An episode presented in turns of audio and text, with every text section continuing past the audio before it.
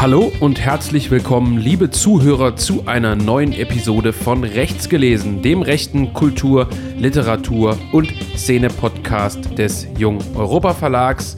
Hallo Volker, ich grüße dich. Hallo. Legen wir gleich mal los. Volker, es ist wieder ein bisschen her, dass wir auf Sendung waren.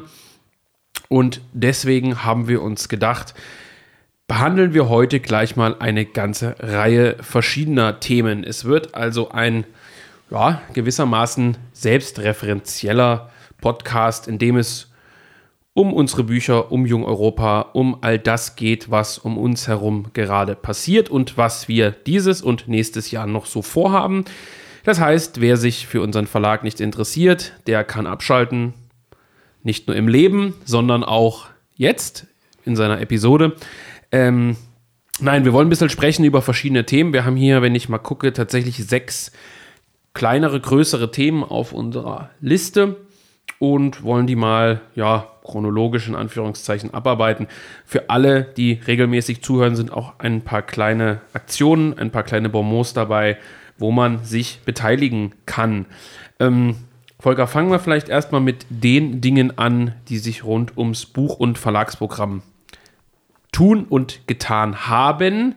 Du hattest, fangen wir damit mal an, den neuen Backhash, nationaler Blog, gestern zum ersten Mal in der Hand. Er ist nämlich gekommen. Ähm, erster Eindruck? Äh, grün. grün, ja. Gab es ja Probleme. Gab es Probleme, ja. Ähm, aber äh, ansonsten ist es natürlich tatsächlich so gelungen wie gedacht.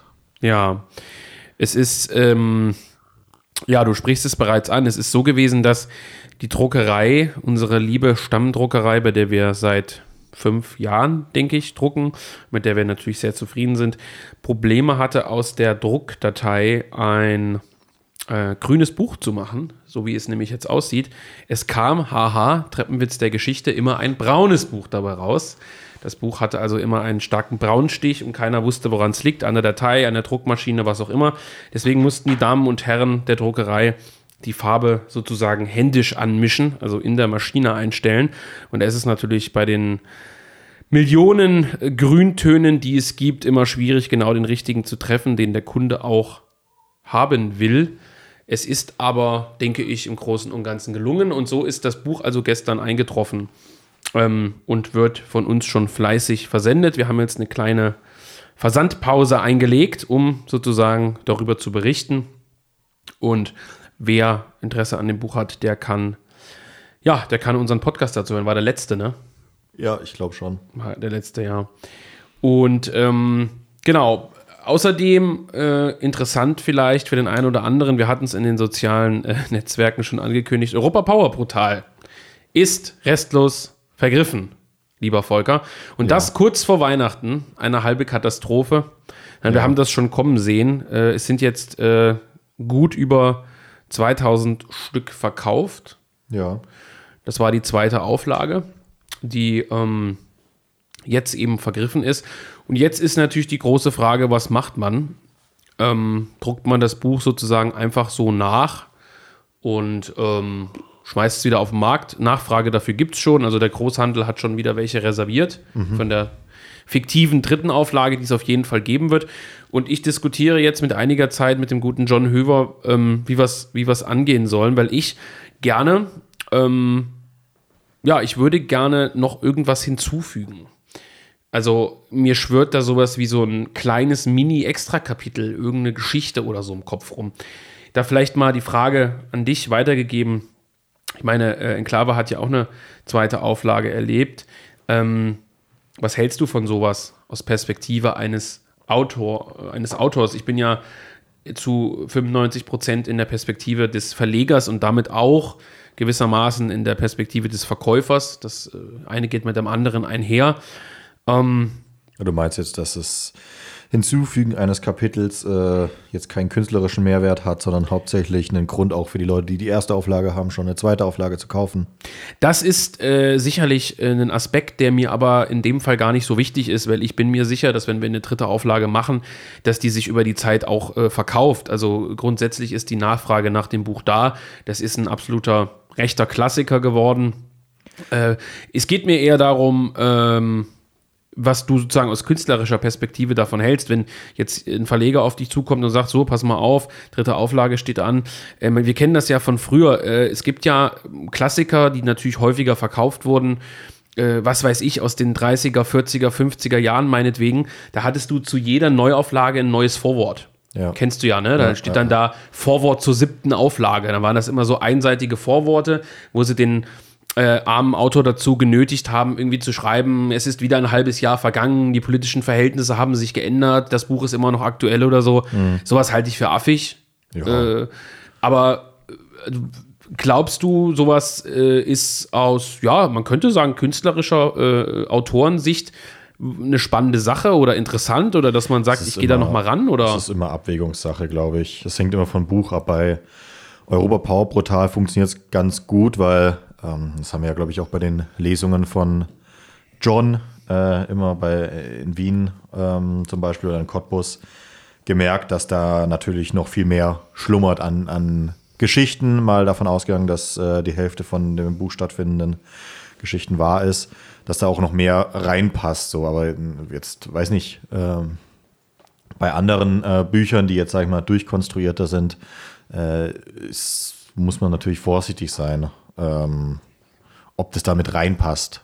Es sind ja manche auch wohltemperiert, äh, ob jetzt ja. in, in, in Faserland noch ein zusätzliches Kapitel, das in Leipzig spielt, äh, Sinn ergeben würde. Wahrscheinlich nicht. Hm, ich, ich denke aber trotzdem, dass es auch bei dem Buch eine schwierige Angelegenheit ist. Ich meine, reinpassen tut vieles. Also man kann natürlich einfach ein weiteres Europa Power Brutal Kapitel in Anführungszeichen schreiben was sich irgendwie fünf Jahre später äh, so, so, eine Art äh, geheime Geschichte oder sowas.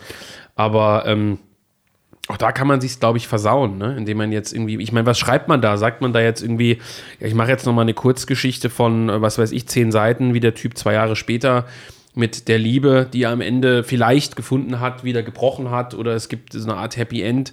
Damit kann man sich natürlich so ein Buch auch ein bisschen irgendwie verhunzen, indem man da auf Teufel komm raus vielleicht noch so eine Art äh, Zusatzkapitel irgendwie schreibt. Ne? Ja, ich dachte Angst, jetzt sozusagen nur an ein zusätzliches Kapitel, das einfach irgendwo eingeschoben wird. Es gibt da noch keine Überlegung zu. Also es ist praktisch einfach nur so die, die Idee da zu sagen, bevor man jetzt einfach eine dritte Auflage macht, macht man noch irgendwie was. Es ist kein Muss. Man, man könnte das also auch irgendwie. Klingt, das ist ja eigentlich äh, tatsächlich den, die, die Aufgabe von, um, von John. Also wenn er sagt, ja. er will das nicht, dann, dann macht man es halt nicht. Ne? Nein, natürlich nicht. Aber ich denke natürlich darüber nach, wenn man äh, ja vielleicht einen Autor auch auf eine Idee bringen kann. Man kann auch sagen, man bildert jetzt am Ende hinten irgendwas mit lustigen Geschichten, die man hat oder mhm. was, auch, was auch immer. Man schreibt tatsächlich irgendwie eine Art Vorwort, wo man sagt, äh, was, was hat man als Autor des Buches nach der Veröffentlichung in den Jahren irgendwie durchgemacht, im Sinne von, ist man rumgekommen, ist da irgendwas Lustiges passiert. Also es gibt, glaube ich, verschiedene Varianten. Ich bin mir aber, wie gesagt, äh, unabhängig des Wunsches, dass ich das gerne machen würde, immer noch unsicher, ob, ob man das machen soll. Ja, vielleicht so das Kapitel wie der Protagonist äh, als Mitarbeiter der AfD im Bundestag angekommen ist und noch viel mehr säuft als vorher. ja, man könnte auch, äh, ich habe auch schon mal drüber nachgedacht, ob man einen Alternativumschlag machen soll. Ja. Auch eine Idee. Also meinst du einfach eine andere Gestaltung oder einen Schutzumschlag, ja, ja. der anders aussieht? Theoretisch ist alles möglich, aber ich hatte mir überlegt, ob man einfach das Format beibehält, eins zu eins, und einfach nur einen anderen Umschlag gestaltet. Hm. Auch witzig, aber warum? Ist eigentlich auch Quatsch. Also es ist, ist so eine Sache. Ist eine, schwierige Angelegenheit, äh, mit der man sich nicht alltäglich sozusagen beschäftigt und äh, die man nicht übers Knie brechen kann.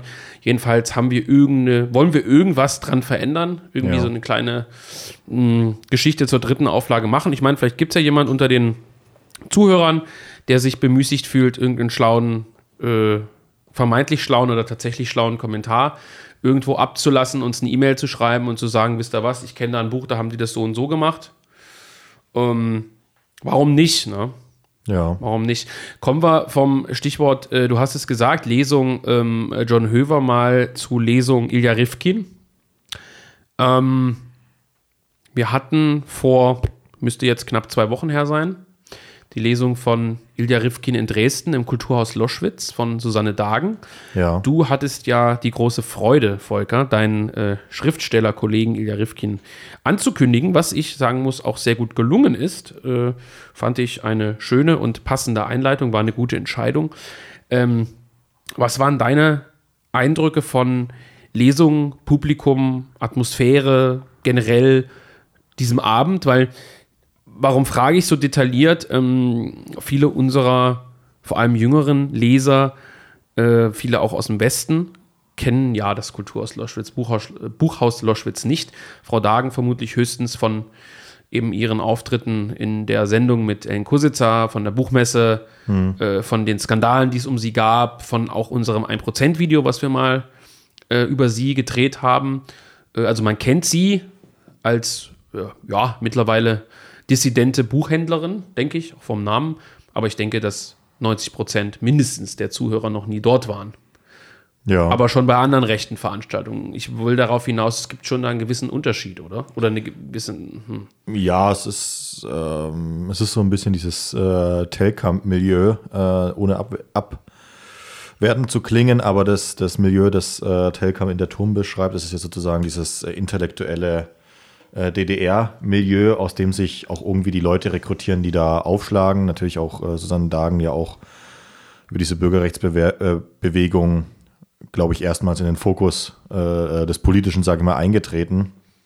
Und ähm, das, das ist natürlich anders als äh, wir zwei Kinder der 90er aus dem Westen, äh, die ganz anders politisiert wurden, die auch diesen bildungsbürgerlichen Hintergrund nicht haben. Deswegen ist es natürlich ja schon was Gutes, dass äh, der Junge Europa Verlag in Form von Rifkin eben dort eine kleine Lesung veranstalten konnte. Es hat auch sehr, sehr gut eigentlich reingepasst, weil es, mhm. ähm, ja, es ist jetzt nicht so äh, abgehoben künstlerisch, aber es ist ja trotzdem aus, aus einer, von einem Künstler geschrieben, der, der Rifkin zweifelsohne ist. Es ist, hat diese, diese, diese, äh, diesen Bezug zur Realität gerade noch, diese, diese, diesen aktuellen Russland-Konflikt, wo, glaube ich, auch das Publikum sehr gespalten ist teilweise. Mhm. Ähm, also man kann jetzt nicht sagen, dass es jetzt irgendwie so freie Sachsen-Russland-Boomer-Publikum, ja, ja. äh, aber. Wobei es schon eher affin war, hatte ich das Gefühl. Glaube ich auch, aber vielleicht mhm. ist es auch so ein Ostding, das weiß man nicht. Ähm, also weiß ich jetzt nicht, kann ich, kann ich schwer sagen.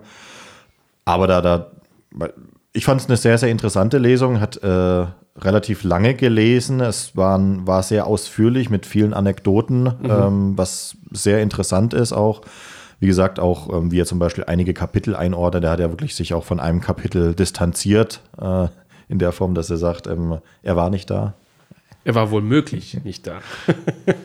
ja, also es ist nicht er, äh, der dort spricht, ähm, weil es strafrechtlich relevant wäre. Ähm, das ist natürlich äh, schon interessant, auch so, so, so kleine Einblicke dann äh, hinter die Front, ähm, wie die Leute das auch doch dann aufnehmen. Da gab es ja auch wirklich dann äh, viele Fragen hinterher auch dazu, dass man fand es auch interessant, dass dass man da nicht äh, irgendwann gesagt hat, also dass auch die Susanne Dagen dann nicht irgendwie versucht hat, das Ganze abzuwürgen, sondern äh, der, der Ilja hat dann kurz erwähnt, dass er ein Gedicht geschrieben hatte und dann hat die Susanne gesagt, hier, dann lies es doch mal vor. Und dann hat es halt vorgelesen so und, und dann gab es dann daraufhin dann noch weitere Fragen und so. Das war eigentlich ganz interessant äh, zu sehen, wie die mhm. da dem gegenüberstehen. Ja, untypisch, weil ich glaube, äh, darauf wollte ich auch ein bisschen hinaus. Du hast das Milieu ganz gut beschrieben. Ich weiß nicht, ob man tatsächlich diesen Begriff Bohem da irgendwie benutzen kann, aber es ist, also Schickeria ist ja immer ein sehr negativer Begriff, den würde ich ja auch nicht äh, verwenden. Also wenn man ja. das negativ beschreiben wollte, sagt man sowas wie Kulturschickeria. Ich denke auf die ehemaligen Kunden viele sind ja mittlerweile ehemalige Kunden von Frau Dagen, kann man diesen Begriff teilweise schon anwenden. Das ist halt so dieses großbürgerliche Bildungsbürgertum, was da im äh, Weißen Hirsch und in Loschwitz eben residiert, in den Villen, äh, äh, irgendwie in der Kultur, in der, in der Hauptstadt. Ähm, Sachsens, also in Dresden, dort verbandelt ist, dort ihr, sein Geld gelassen hat und, und eben über schöngeistige Dinge philosophierte, was gewissermaßen in einem intakten Staatssystem auch seinen Platz haben kann, sowas. Hm. Äh, aus solchen Reihen, du hast es mit Telkamp erwähnt, erwachsen ja auch durchaus äh, begabte Künstler und, und äh, Literaten und so weiter. Also es, es braucht sicherlich auch so eine Art Literatur und Kultur und Künstlerviertel, von denen man sich manchmal vielleicht auch bisschen abgeschreckt fühlt oder was, als, als äh, guter alter Proletarier. Äh, Frau Dagen ist ja selber kein, in keinster Weise irgendwie so eine Art abgehobene äh, Kulturfrau, die Nö, da. Gar nicht. Also gar nicht ganz herzlich und, und äh, ähm, kann man ja aus dem Nähkästchen plaudern. Die Runden da in der Küche vor und nach den Lesungen sind immer sehr herzlich gut vorbereitet. Auch nicht irgendwie aufgesetzt mit irgendeinem Catering und sonst was, sondern da wird von äh, der Familie, den, den Verlegern und, und äh, ja, Buchhändlern dort Essen geschnippelt. Es gibt Käse, es gibt äh, noch Wein, es gibt Bier, es gab äh, reichlich Wodka aus Finnland, interessanterweise, weil äh, das war ein Zufall, aber Ilja Rifkin ist ja aus Karelien. Hm. Äh, und wir haben finnischen Wodka getrunken, das war äh, sehr passend. Also eine ganz natürliche und organische Atmosphäre, die trotzdem nicht so richtig unsere ist. Ich glaube, das kann man schon sagen. Also ähm, es ist ein eigener Kosmos, der mit Antaios und Schnellroda, der aber auch mit Dresden und Jung Europa so halt Schnittmengen hat, ja. aber nicht identisch ist. Und das war für uns ja auch so unglaublich interessant. Und du hast recht, Ilja hat gut reingepasst. Also äh, von, von, von dieser Stilistik und von der Vortragsweise. Da trifft man eben auch mal andere Leute. Ja. Ne? Also ich meine, jeder Verlag hat seine Blase, die überschneidet sich dann eben wieder mit anderen Blasen. Ich meine, äh, viele Leute, die man und Schnellroda beispielsweise bei den Sommerfesten trifft, vor allem aber bei den Akademien, kennt man natürlich auch als junge Europakunden. Äh, andersrum äh, auch, also junge Europakunden sind Antaios-Kunden und auch bei Dagen äh, sprangen Leute rum, die man kennt und die einen überrascht haben. Es waren ja auch so ungefähr zehn, würde ich sagen, jüngere Gäste da, die aus unserem Milieu extra kamen. Aus Jena kamen ja Leute gefahren, beispielsweise auch mit dem Auto, mehrere. Ähm, das heißt, wir haben da auch ein paar Leute hingebracht, die vorher noch nie dort waren. Äh, aber an sich war das so schon auch ein bisschen die, die Stammkundschaft, die Frau Dagen da immer so hat. Und ich finde das sehr beeindruckend. Die macht ja nun, glaube ich, jede Woche eine Veranstaltung. Die sind immer ziemlich gut ausverkauft. Ich meine, ja. da passen so, ich denke, so 60 Leute maximal rein. Hat ja eine gute Atmosphäre dort und ähm, das ist schon klasse. Also, wie gesagt, viele der Referenten, die da hinkommen, da ähm, rollt es mir die Fingernägel hoch. äh, das ist halt dieses klassische liberal-konservative Bürgertum. Äh, aber auch das hat irgendwo seinen Platz. Die Frau Dagen bedient dieses Feld sehr authentisch. Und interessant bei ihr finde ich ja, wer ja ein Riesenfan von ihr ist, ohne sie überhaupt zu kennen, ist äh, Wolf PMS.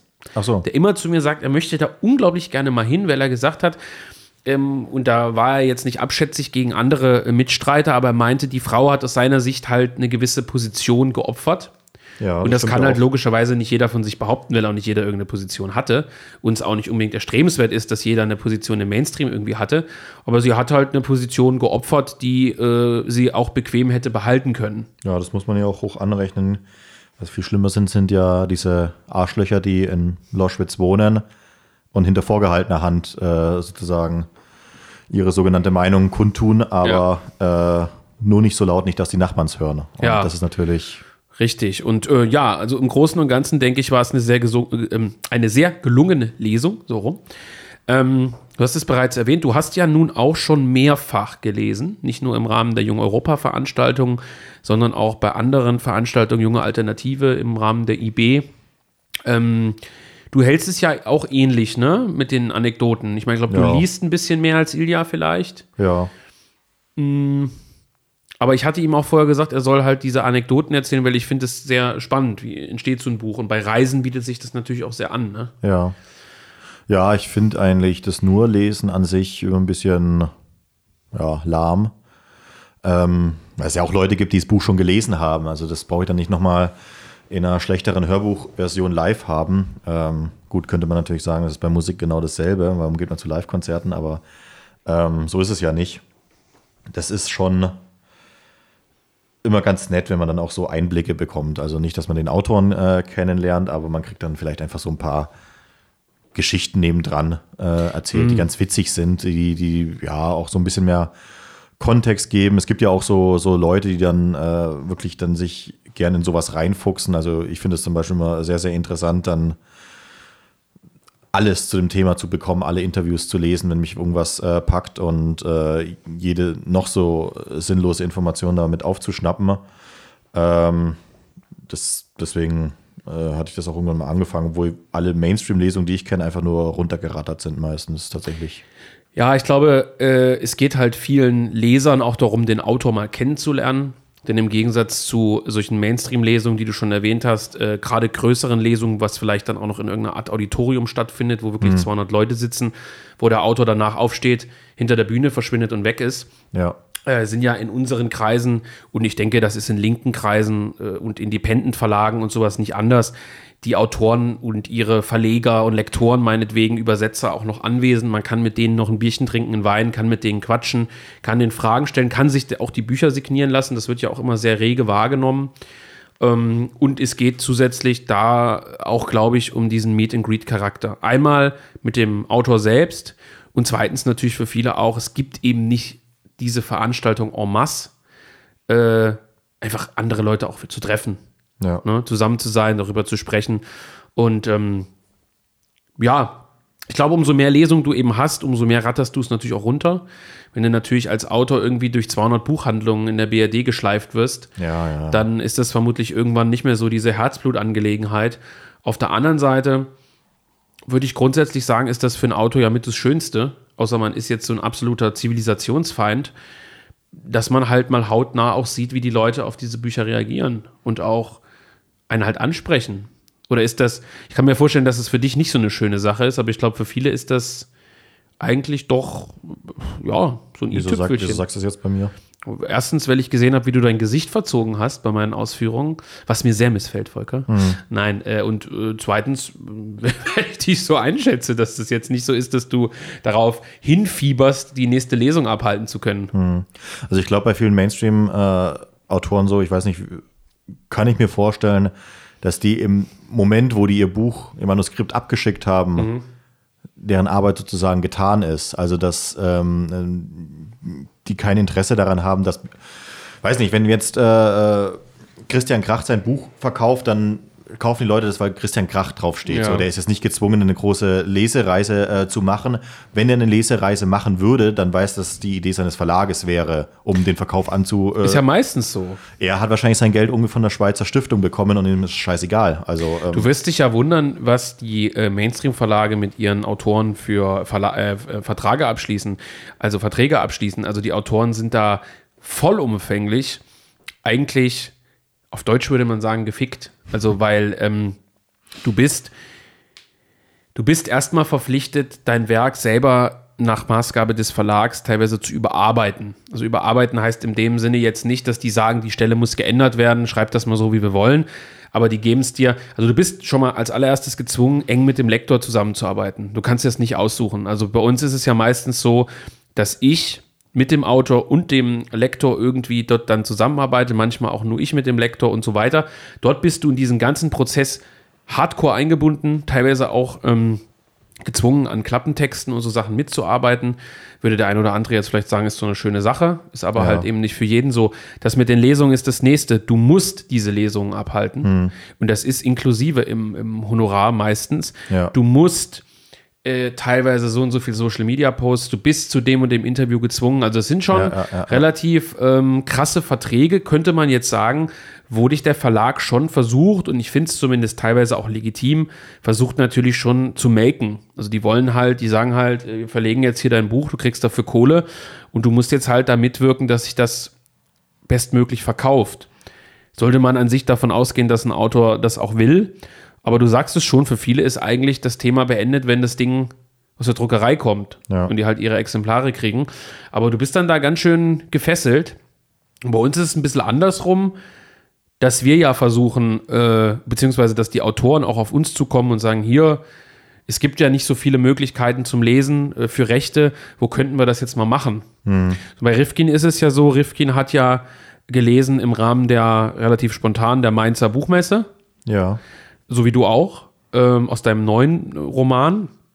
Äh, Rifkin hat jetzt gelesen in Dresden. Rifkin wird lesen äh, sehr wahrscheinlich in Steyrek-Linz, also bei der äh, beim Kastel Aurora. Da gibt es aber noch keinen Termin für, vermutlich ja. irgendwann nächstes Jahr. Äh, einer unserer anderen Autoren, nämlich Benedikt Kaiser, wird dort im nächsten Freitag, am 24.11. müsste das sein, eine Diskussion bestreiten mit verschiedenen Teilnehmern zu Partei und Vorfeld. Das vielleicht nochmal eingestreut als kleine Werbung. Rifkin wird dann lesen in Cottbus. Auch da gibt es noch keinen Termin. Und Rifkin wird, ich glaube, das darf man schon verraten, im Februar bei einer Akademie des Instituts für Staatspolitik in Schnellroda auftreten. Mhm. Zum Thema Russland. Also das erste Heft ist ja zum Thema Russland, wenn ich das richtig gesehen habe. Interessanterweise ist auch das erste Heft, glaube ich, der Freilich im nächsten Jahr zum Thema Russland. Also das ist. Welch ein äh, Zufall. ich glaube nicht, dass sie das voneinander wissen, aber jetzt wissen sie es. So. Ähm, sprich, Rifkin wird jetzt, äh, sage ich mal, bei allen oder bei vielen äh, Möglichkeiten, die es gibt zu lesen, wird das jetzt wahrnehmen, möchte ja. das auch. Er ist eine Rampensau, eine Bühnensau sozusagen, als ehemaliger, äh, was heißt ehemaliger, als Dramaturg, hm. als jemand, der viel eben mit der Bühne und mit Gedichten zu tun hat, mit Live-Auftritten, mit Performance. Also jemand, der es gerne macht und das werden wir natürlich auch nutzen. Ähm, und äh, ja, da vielleicht auch der Aufruf an diejenigen, die zuhören, vielleicht äh, Abgeordnete sind, für Abgeordnete arbeiten, äh, auch nur einfache AfD-Mitglieder sind und sich regelmäßig in irgendeiner Location, wie man neudeutsch sagt, treffen. Ähm, schreibt uns an, vertrieb.jungeuropa.de oder auf irgendeinem der üblichen äh, Social-Media-Kanäle. Unsere Autoren, die noch leben, sind ja nicht ganz so viele, äh, sind natürlich jederzeit gerne bereit, wenn die Rahmenbedingungen stimmen, zu lesen und zu referieren. Ähm, und äh, wenn ihr Räumlichkeiten habt, dann sagt uns Bescheid. Also das kann ja auch ein AfD-Büro sein, wenn das Thema passt. Warum nicht? Ähm, am emsigsten ist da, glaube ich, der Benedikt Kaiser, der ja, über den Daumen gepeilt dieses Jahr, glaube ich, 20 Auftritte hatte. Hm. Und sich die natürlich hauptsächlich auch selber organisiert, unabhängig des Verlags. Aber der hat, glaube ich, dieses Jahr echt alles mitgenommen. Was denkst du, welcher junge Europa-Autor als nächstes stirbt? Boah, schwierig zu sagen, ne? Vielleicht auch nicht so schwierig. Gut, dass ich kein Autor bin. Ja. Äh, nein. Ja, das ist also äh, eine schöne Sache mit diesen Live-Auftritten. Ähm, Fakt ist, das muss man auch ehrlicherweise sagen, groß dran verdienen tut man da nicht. Nö. Um, das ist meistens so ein Nullsummenspiel, solche Lesungen und Veranstaltungen. Ist jetzt nicht so, dass einem da 60 Leute deswegen die Bücher aus der Hand reißen und noch drei für Freunde mitnehmen. Ja, um, ja. Aber es ist einfach eine Sache, die schön ist und die zum Verlagswesen irgendwie dazugehört und auch zur, zur Publicity ja gewissermaßen beiträgt. Und dementsprechend.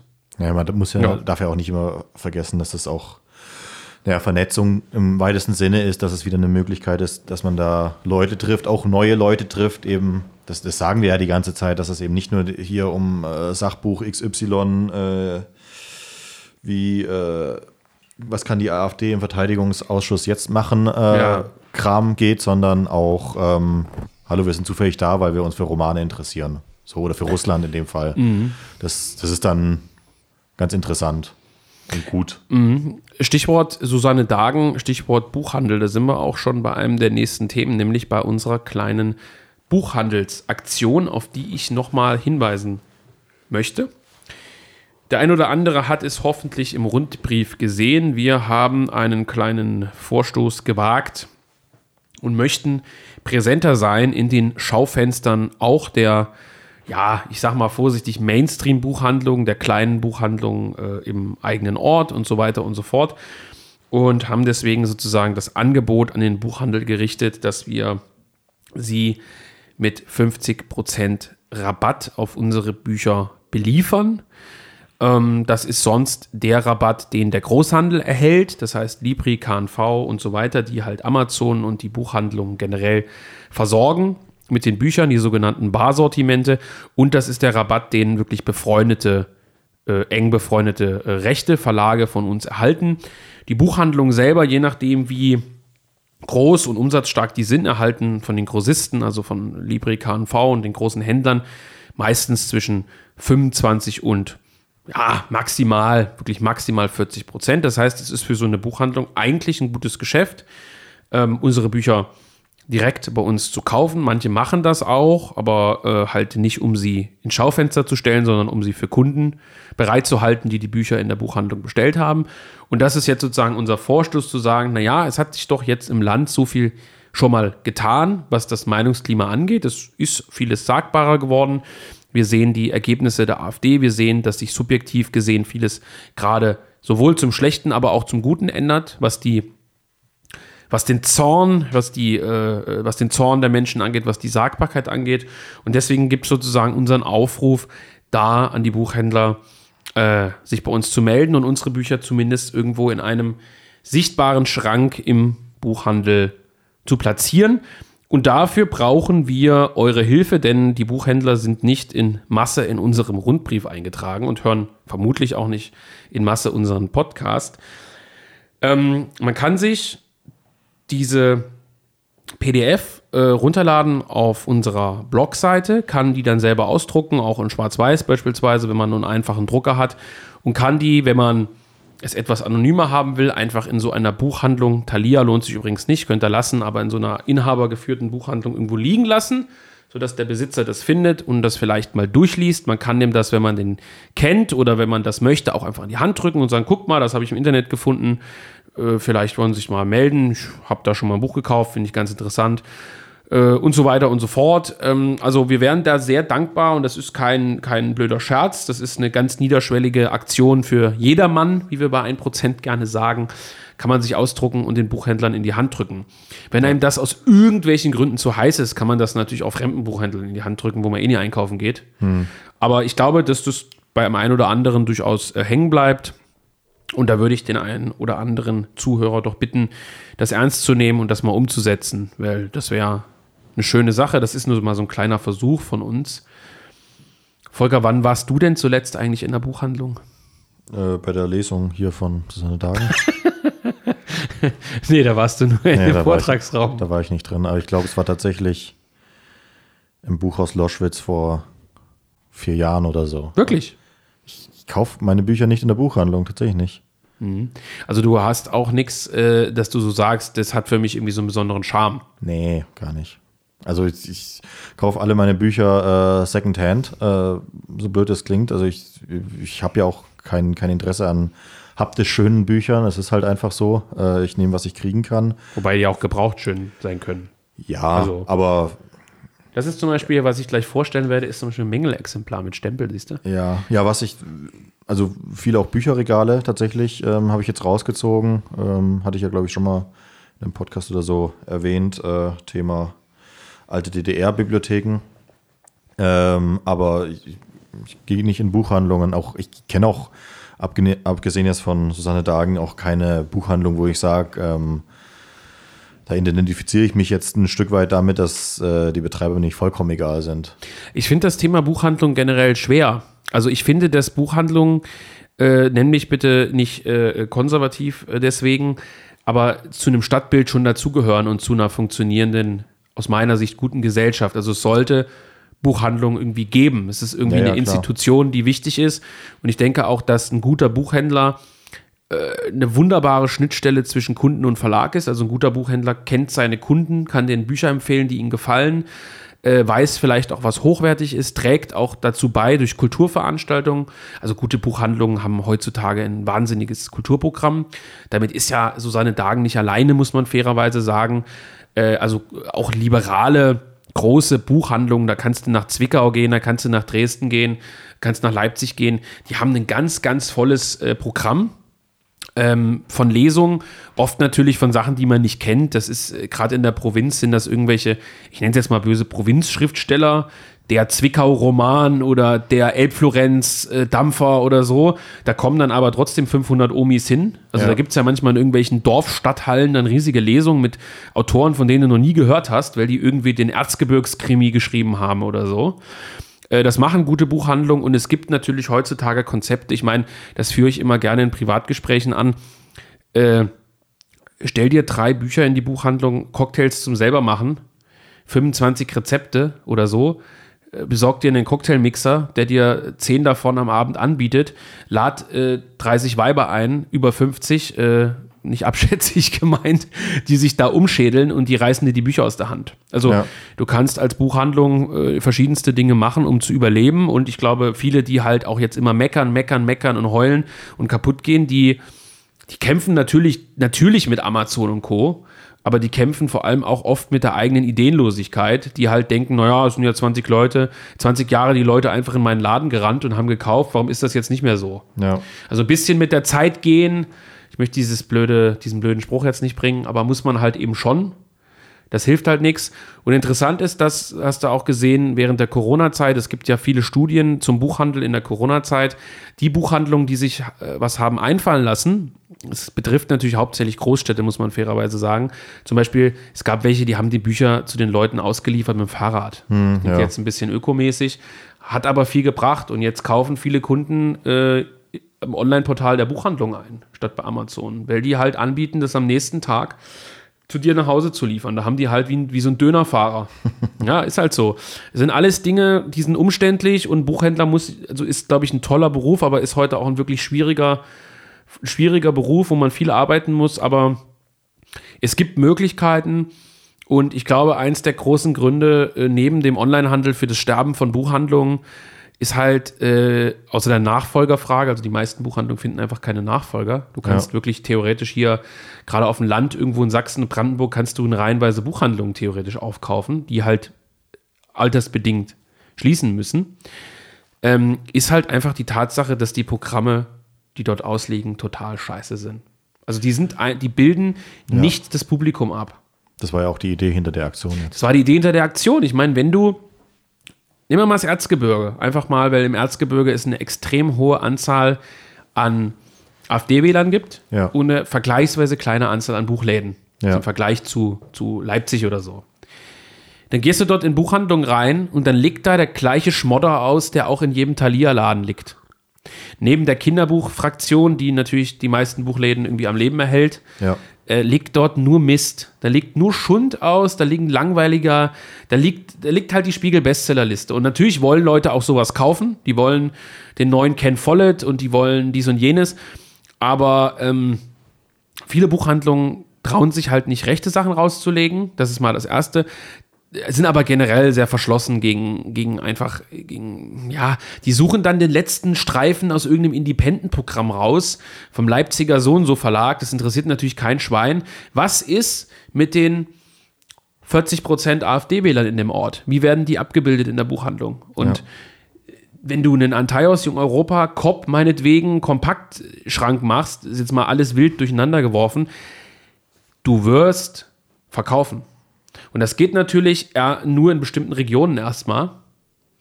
Aber das Problem ist natürlich, dass Buchhändler oft auch einfach so Linksliberale sind. Das ist halt einfach auch Fakt. Ja, oder halt ideenlos. Ja. Jedenfalls dennoch äh, unser Aufruf. Ich kann ja nicht so wirklich guten Gewissens eigentlich dazu aufrufen, jetzt alle Bücher in der Buchhandlung zu kaufen, muss ich ganz ehrlich sagen. Der Bezug vom Verlag ist halt immer für die Verlage das Beste. Hm. Außer man will halt den lokalen Buchladen wirklich explizit unterstützen. Wenn man sagt, es ist wichtig, dass in meinem äh, 6000 Einwohner äh, Städtchen einen Buchladen gibt, dann kaufe ich dort ein, dann haben die ihren Umsatz. Das finde ich vollkommen in Ordnung.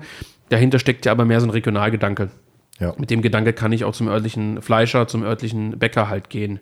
Ja. Ne? Was ja gut ist. Aber so, dass ich sage, Buchhandlung, Goldgrube, da findet man Sachen, die man sonst nirgendwo findet, ist leider, glaube ich, mittlerweile nicht so.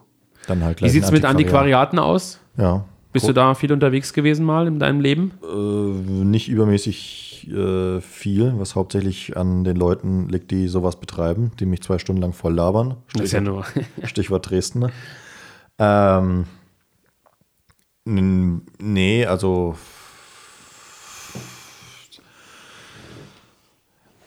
Also prinzipiell bin ich großer Fan von diesem äh, Secondhand-Scheiß, äh, ja. Also mhm. auch in Bezug auf äh, Kleidung, ähm, auf äh, Autos, äh, aber eben auch auf Bücher logischerweise oder, oder Möbel und sowas. Eigentlich fast ein Großteil auf äh, Kleinanzeigen, Vinted und diesen ganzen Bücherportalen organisiert, aber tatsächlich reingehen äh, tue ich nicht. Aber es, äh, vielleicht bin ich auch nur zu sehr äh, sozialphobiger.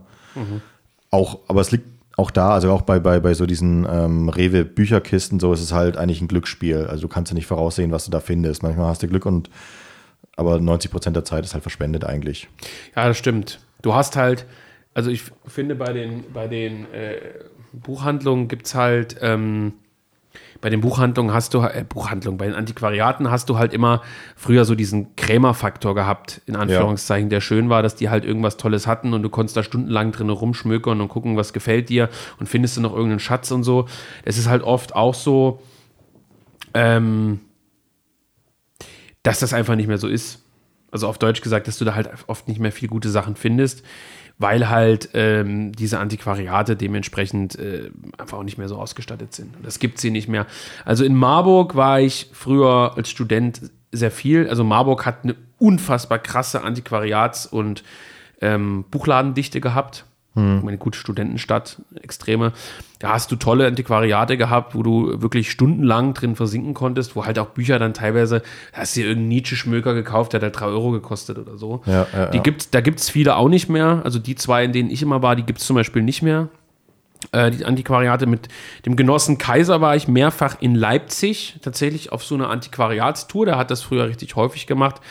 Da waren wir in vier, fünf Antiquariaten die natürlich der Planungsmeister Benedikt Kaiser vorher ausgesucht hatte. Ja. War auch nicht schlecht, aber auch der hat dann immer gesagt, irgendwie bist du den ganzen Tag unterwegs und hast ein Buch gekauft. Also so, ja. der hat, glaube ich, immer aus der Inselbücherei da die Sachen äh, sich geholt ähm, und so weiter. Ich glaube aber auch, dass das so ein deutsches Problem ist, ein Stück weit. Oder zumindest kommt es mir so vor. Ich weiß zum Beispiel, dass in Finnland ähm, allgemein dieses Thema Secondhand viel, viel größer ist. Also gibt es äh, Kaufhaus große äh, Secondhand-Läden, ja. die aber teilweise auch äh, eben äh, ja, spezialisiert auf Vintage-Zeug sind. Und das ist diese Vintage-Szene existiert in Deutschland eigentlich gar nicht, weil die Leute bei Vintage an 90er Jahre denken. Mhm. Also dann laufen halt alle so rum wie diese ähm, Arschlöcher, die in Berlin studieren. Mhm. Ähm, während halt, weiß nicht, in, in äh, Finnland oder im, zum Beispiel in Italien ist das auch ein großes Ding oder in Frankreich oder äh, in den in, in USA Vintage halt auch ähm, sich mit dem Zeug beschäftigt, was ich mich äh, gern beschäftige. Also weiß nicht, irgendeine Armeejacke von der schwedischen Armee aus den 50er Jahren oder sowas. Ähm, das bekommst du in Deutschland einfach nicht, weil, mhm. weil sich dafür keiner interessiert. Dafür kaufen irgendwelche Amerikaner das in, weiß nicht, in äh, Tonnenmarschen ab, importieren das nach äh, äh in die USA und verkaufen es da dann für 120 Dollar. Ja, wo, ja. wo, der Scheiß hier 15 Euro kostet. Also mhm. das, ist, also, das ist halt einfach eine Art der Wertschätzung und ich glaube, bei vielen Deutschen, ich glaube, dass es gerade noch ein bisschen mehr im Kommen ist, äh, dies, diese Vintage, Secondhand, Retro-Kram, aber es ist nicht so groß wie im Ausland. Bei Büchern wahrscheinlich genauso. Vermutlich. Volker, wir haben noch, äh, ich würde sagen, wir machen noch, noch das, das, das Hauptthema, was, ja, wir eigentlich, was wir eigentlich machen wollten, ähm, nämlich unsere Büchervorschlagaktion ist ein genialer Titel, den du da auf den Zettel geschrieben hast. Und zwar hatte Weiß ich. jeder, was gemeint ist. Ja, hatte ich kürzlich die Idee, äh, um den Podcast auch vielfältiger zu gestalten. Das ist ja nun das Wort des Jahres äh, oder der, der aktuellen Zeit: Vielfältigkeit. Ähm, dass wir uns mal gegenseitig, das heißt, du mir, ich dir, ein Buch vorschlagen, ein literarisches Buch, kein, kein Sachbuch oder kein, was weiß ich, politisches Manifest oder ähnliches, äh, das wir dann lesen und besprechen, an dem uns äh, aus irgendeiner äh, an irgendeiner Art und Weise etwas liegt. Wir müssen es nicht unbedingt besonders gut finden, aber vielleicht besonders originell. Oder es hat einen besonders interessanten Ansatz oder ein besonders interessantes Thema. Und man auf äh, kurz oder lang gesagt, sozusagen, man wünscht sich einfach, dass der andere es mal gelesen hat und man darüber sprechen kann. Ja. So, und das haben wir ein bisschen, ein bisschen so jetzt festgenagelt, dass wir gleich mal äh, offenbaren, was wir denn ähm, gegenseitig sozusagen lesen werden und dann äh, in einer jeweils einzelnen Podcast-Episode vermutlich besprechen. Mal gucken. Und wir haben gedacht, da wir ja so unglaublich Community-fixiert sind und äh, alle äh, Marketing-Ratgeber gelesen haben. Du meinst demokratieaffin sind. Ja, genau, genau. Dass äh, wir auch euch äh, die Möglichkeit geben, Bücher vorzuschlagen. Und eins davon werden wir dann nach völligem Willkürprinzip gemeinsam aussuchen und auch lesen. Die Kriterien sind ähm, eigentlich sehr vage, nämlich das Buch muss in irgendeiner Art und Weise erhältlich sein. Also äh, auch antiquarisch ist möglich, es muss kein, kein muss nicht irgendwie noch äh, als, als Neuware oder so erhältlich sein, aber es muss in irgendeiner Weise greifbar sein. Also die Stadt Ernst von Salomon oder ähnliche Sachen sind vielleicht nicht ganz so gute Vorschläge oder irgendein Ernst Jünger Werk, was es nur für 300 Euro einmal bei Booklooker oder so gibt, das äh, fällt aus. Das werden wir aussortieren. Es sollte irgendwas sein, was für die Allgemeinheit zugänglich ist, muss nicht zwingend logischerweise irgendwie im Jungen Europa äh, Netzladen verfügbar sein, äh, aber ähm, es wäre gut, wenn andere Zuhörer es sich besorgen könnten, um sozusagen mitzulesen und mitreden zu können. Äh, das wird so ablaufen, dass wir das einfach, wenn ihr das jetzt hier hört, eh schon irgendwo gepostet haben. Auf allen möglichen Kanälen, wo man eben kommentieren kann. Telegram, äh, Twitter, äh, hauptsächlich äh, Instagram mal sehen.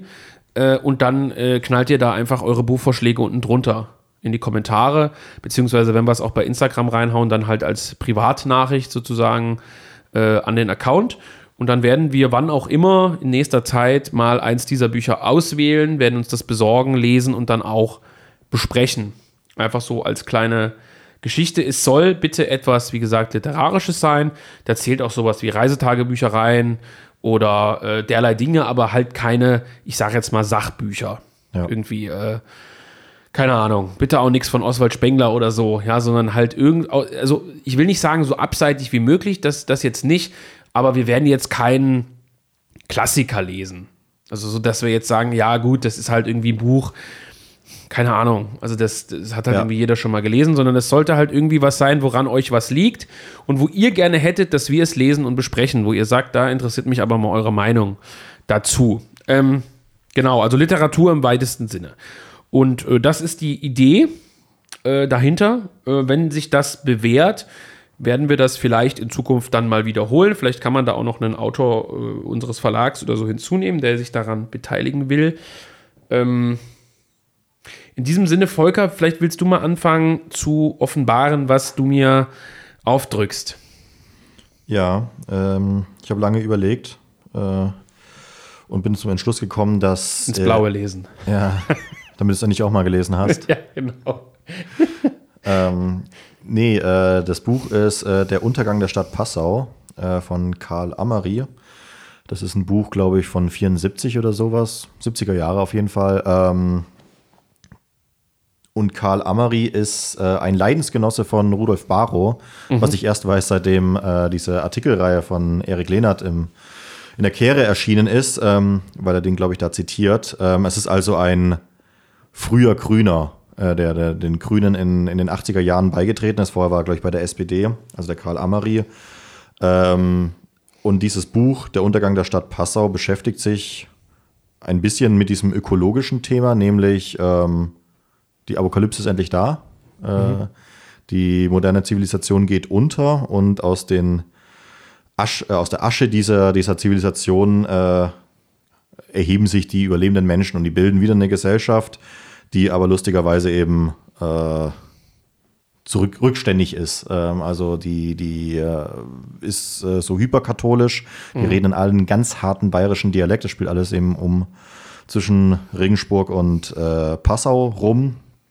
Äh, also sehr, sehr viel äh, Lokalfolklore mit drinnen. Und ähm, ja, es ist eigentlich so, so eine Diskussion über äh, die Art und Weise, wie die Leute leben, wenn, wenn dieser ganze Zivilisationsmüll weg ist. Das fand ich ganz interessant. Und ich bin natürlich auf dieses Buch damals gestoßen, weil die beste Heavy Metal Band aller Zeiten äh, Lieder nach ihm benannt hat. Ja, ich glaube, ich habe auch den Film dazu gesehen mit Will Smith, ne? I Robot heißt ja. der, glaube ich. der bekannteste äh, Niederbayer der Welt. ja, naja, Heutzutage vermutlich schon.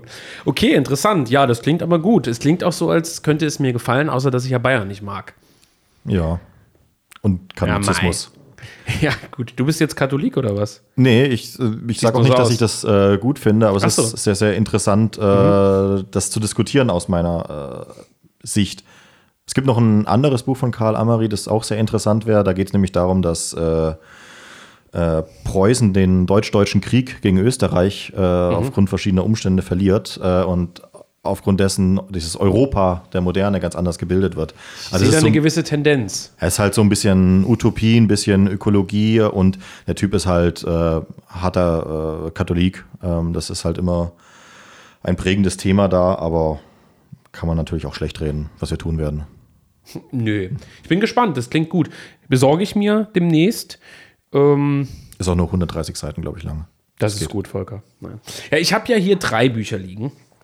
Oh Gott, ich muss äh, alle lesen. Nein, nein, zwischen den dreien wollte ich mich, habe ich mich entschieden. Ja. Mhm. Bei denen ich mir bei allen dreien vorstellen könnte, dass sie dir gefallen, mir aber nicht sicher bin. Dementsprechend, ich fange mal an, die ganz kurz äh, nur zu resümieren, weil ich dachte mir, es eigentlich ganz, ganz lustig ist. Das eine ist von Nick Cave, ich weiß gar nicht, ob du das gelesen hast, Der Tod des Barney Munro. Nein. Oder Munro, ich weiß es nicht.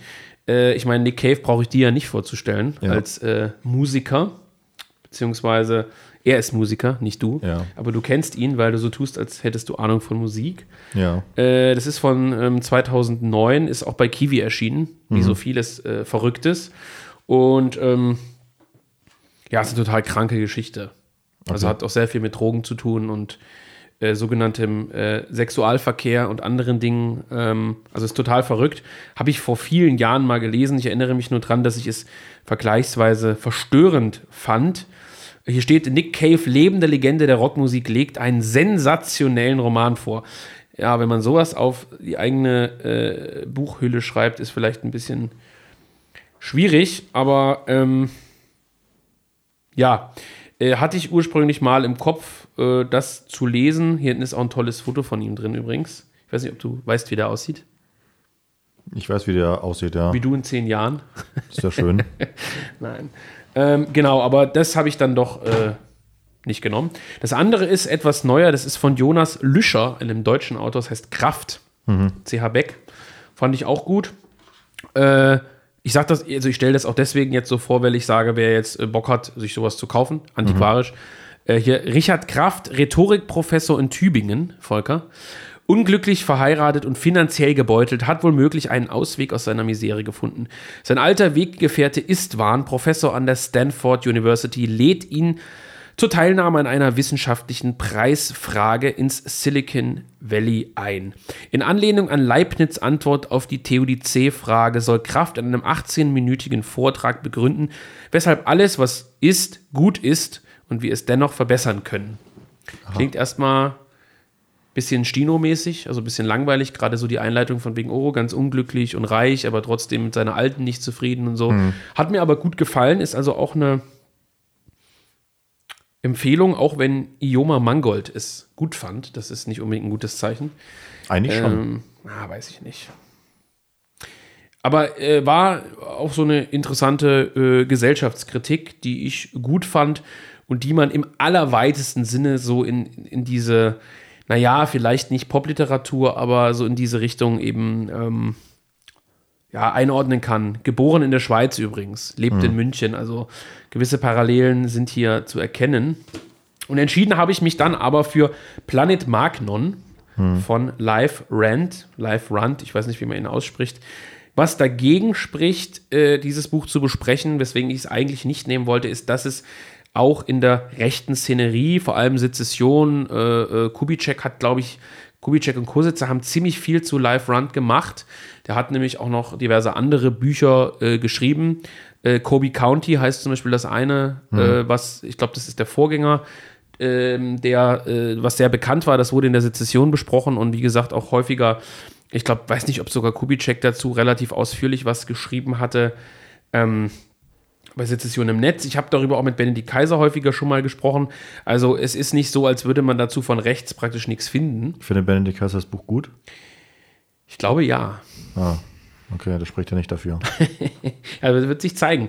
Jedenfalls fand ich es trotzdem äh, sehr, sehr interessant und es passt, und ich will jetzt nicht rumboomern, aber es passt ein bisschen äh, auch wieder in die heutige Zeit, gerade Stichwort Corona. Aha. Ähm, denn es geht, äh, also es ist eine Art Science-Fiction-Roman, mhm. könnte man sagen. Und es spielt in einer fernen Galaxie, in der es also verschiedene Planeten gibt, die natürlich an die Erde und Co. erinnern. Und über allem schwebt Actual Sanity. Das ist so eine Art künstliche Intelligenz, die das Leben der Menschen äh, gewissermaßen beherrscht mit ihrem postdemokratischen Wohlwollen. Aha. Und äh, es ist so, dass sozusagen alle Menschen glücklich sind, weil sie keine Gefühle zulassen dürfen. Das ist praktisch unterdrückt. Und da gibt es eine Terrorgruppe, die durch Giftgasanschläge die Menschen dazu zwingt, wieder zu fühlen. Also praktisch Trauer, Liebe, Wut. Diese Dinge sind in diesen Gesellschaften unterdrückt. Sie sind sozusagen selbst optimiert. Ja. Die Menschen haben sich angeblich in einer postdemokratischen Gesellschaft selber dazu erzogen, zu funktionieren wie Roboter. Und jetzt gibt es so eine Terrorgruppe, die das sozusagen versucht zu durchbrechen. Und das fand ich vom Ansatz her auf jeden Fall sehr interessant. Du wirst sicherlich irgendeinen Film kennen, an den das erinnert oder so. Ist vermutlich keine neue Idee, ich weiß es nicht. Erste Auflage 2015 habe ich hier in der Hand, ein Mängelexemplar. Hat ganz interessante äh, Gestaltung vorne mit so einer, mit so einem Gold, Goldkreis, das natürlich diese, diesen Planeten darstellen soll oder diese künstliche Ja. Intelligenz vermutlich. Schimmert hier so ein bisschen. Auch von Kiepenheuer und Witsch, äh, also Kiwi Verlag. Fand ich, wie gesagt, ziemlich interessant und gut. Kann ich schon mal vorweg sagen, ich fand es gut. Es gibt aber natürlich auch Sachen daran, die so ein bisschen äh, zu kritisieren sind. Und ich finde es auf jeden Fall sehr interessant. Hat ein paar mehr Seiten als 130, aber auch nicht so viele. Was haben wir hier? Ja, es ist, glaube ich, großzügig gesetzt, ne? Also es ist Sehr so ein, großzügig, ja, Ja. typisch. Aber es ist ein sehr gutes Buch. Ich werde es auch noch mal lesen, weil es schon ewig her ist. Also ich Ja. habe es vor 2015 kam es raus. Ich glaube, ich habe es gleich in dem Jahr oder 2016 gelesen und kann mich an vieles auch überhaupt nicht mehr erinnern. Ich habe es neulich mal ein, zwei Leuten empfohlen. Äh, äh, Grüße an Peter auch an dieser Stelle. Äh, die es sehr gut fanden. Ja. Also, ähm, und natürlich Peter hat ja Volker- übermäßig Ahnung von Literatur, wie du vielleicht weißt. ja, weiß ich nicht. Doch, ist so. Ja, siehst du. Äh, und ich muss sagen, äh, da ich natürlich ein unglaublich schlauer Geschäftsmann bin, gibt es das auch im Jung Europa-Laden. Ja. Ist das nicht genial? Also ihr könnt euch das jetzt alle dort kaufen, um mitzulesen. Ich kann es aber tatsächlich empfehlen, glaube ich. Also ich bin gespannt, was du sagst. Kann auch sein, dass du es total, ja, äh, wie soll man sagen, klischeehaft findest. Cringig, ja. Cringig vielleicht, ja, wer weiß.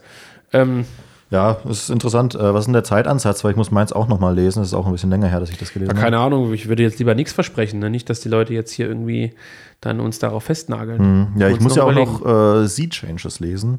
Das wollen wir ja mit Nils Wegner demnächst besprechen. Sehr Ja, bald sogar. Sehr schon. bald, deswegen muss ich mich dranhalten. Ja. Ja, dann, äh, das Projekt ist jetzt erstmal angekündigt, Ja. um uns auch selber unter Druck zu setzen, es durchzuziehen. Bitte Ja. nervt uns damit. Äh, Also ich würde aber schon sagen, dass wir versuchen, das dieses Jahr noch zu machen. Ja, auf jeden Das Fall. könnte ja zu so einer Art schönen äh, Jahresendes Weihnachtssession, also nicht zur wirklichen Weihnachtssession, aber äh, das könnten wir so auf Ende des Jahres. Ich meine, da kann man ja auch sagen, hier kauft euch das, äh, verschenkt das an Leute zu Weihnachten beispielsweise. Ist ein- Mhm. Aber wir machen das sozusagen so, dass zu jedem Buch ein eigener Podcast Ja, ist eine gute Frage. Vielleicht äh, packen wir irgendwie unsere zwei zusammen. Da müsst, wir können uns ja mal in der Vorbesprechung äh, dann anschauen, wie viel wir dazu ungefähr zu sagen hätten. Entweder wir machen zu jedem Buch einen oder wir machen ähm, zu unseren beiden einen und zu dem Gästevorschlag eins. Müssen wir mal sehen, glaube ich. Hängt halt auch davon ab, was die Leute vorschlagen. Richtig. Äh, vielleicht machen wir es auch erstmal so, dass wir unsere beiden be besprechen und das, was die Leute vorschlagen, erst im nächsten Jahr. Das müssen wir, glaube ich, mal sehen. Ja, Ähm, oder wir ignorieren das dann einfach und sprechen hier wieder darüber. ja. Äh, Auch eine Strategie. Mm. Und dann ist ja noch wichtig, wir äh, bringen ja dieses Jahr neben dem schon erwähnten äh, nationaler Blog, was ja heute äh, verschickt wird, also ab heute verschickt wird, ja noch ein Buch raus. Der, die Katze ist ja schon aus dem Sack. Rex von Leon de Grell. Nicht von Leon de Grell, über Leon de Grell von Robert Brasilach. Das Buch erscheint auch noch dieses Jahr vor Weihnachten, ist noch nicht angekündigt, ihr könnt es noch nicht bestellen. Nein, nein, das kommt noch. Da gibt es noch ein bisschen was vorzubereiten. In Druck ist es schon seit ein paar Tagen. Das letzte Buch des Jahres tatsächlich. Wir werden natürlich jetzt keine Ausblick, Rückblick-Folge machen. Das machen wir Ende des Jahres. Ja. Was ich aber interessant finde, Volker, wenn wir so eine Art Live-Weihnachtssession machen würden. Ja. Vielleicht so zwei, drei Stunden geht, wo wir natürlich dann Bier und Glühwein trinken und Wollte viel Quatsch äh, reden. Äh, uns Weihnachtsmützen aufsetzen. Vielleicht stellen wir sogar ein Handy auf, wobei es vielleicht keine gute Idee. Den Jule-Leuchter von Alain de Benoit ausleihen. Genau. Und äh, ja, aber sowas sollten wir vielleicht noch machen dieses Jahr. So eine Art Live-Session, wo auch Leute äh, den Chat voll spammen können. Das wäre, glaube ich, eine lustige Geschichte. Wäre Ja. natürlich witzig, wenn der Genosse Kaiser, der immer sehr, sehr beschäftigt ist, wenn Ja. der sich da noch dazu gesellen könnte. er trinkt dann wieder nichts. Ja, wir werden ihm dann äh, andere Substanzen einflößen, sodass er sowieso nicht mehr fahren kann. Ja, das wäre gut. Valium. Oder Pep. Oder beides. Genau. Okay. ja, äh, das war's, oder? Ja, also äh, Büchervorschläge in die Kommentare. Äh, Vorschläge, wo wir Pep herbekommen können. Schickt uns das bitte nicht per Post. Aber wir haben schon länger kein, ähm, kein Bierpaket mehr bekommen. Das muss ich anprangern. ja, Das stimmt. muss ich anprangern. Ich meine, dass die Iron Maiden-Karten nicht bezahlt wurden, das ist natürlich auch äh, schwach, aber wir haben auch lange kein, kein Fress- und Saufpaket mehr bekommen. Vielleicht auch deswegen, weil wir es abgeschafft haben, am Anfang zu trinken und anzustoßen. ja. Naja, ähm, also, bis bald. Ciao. Kakao.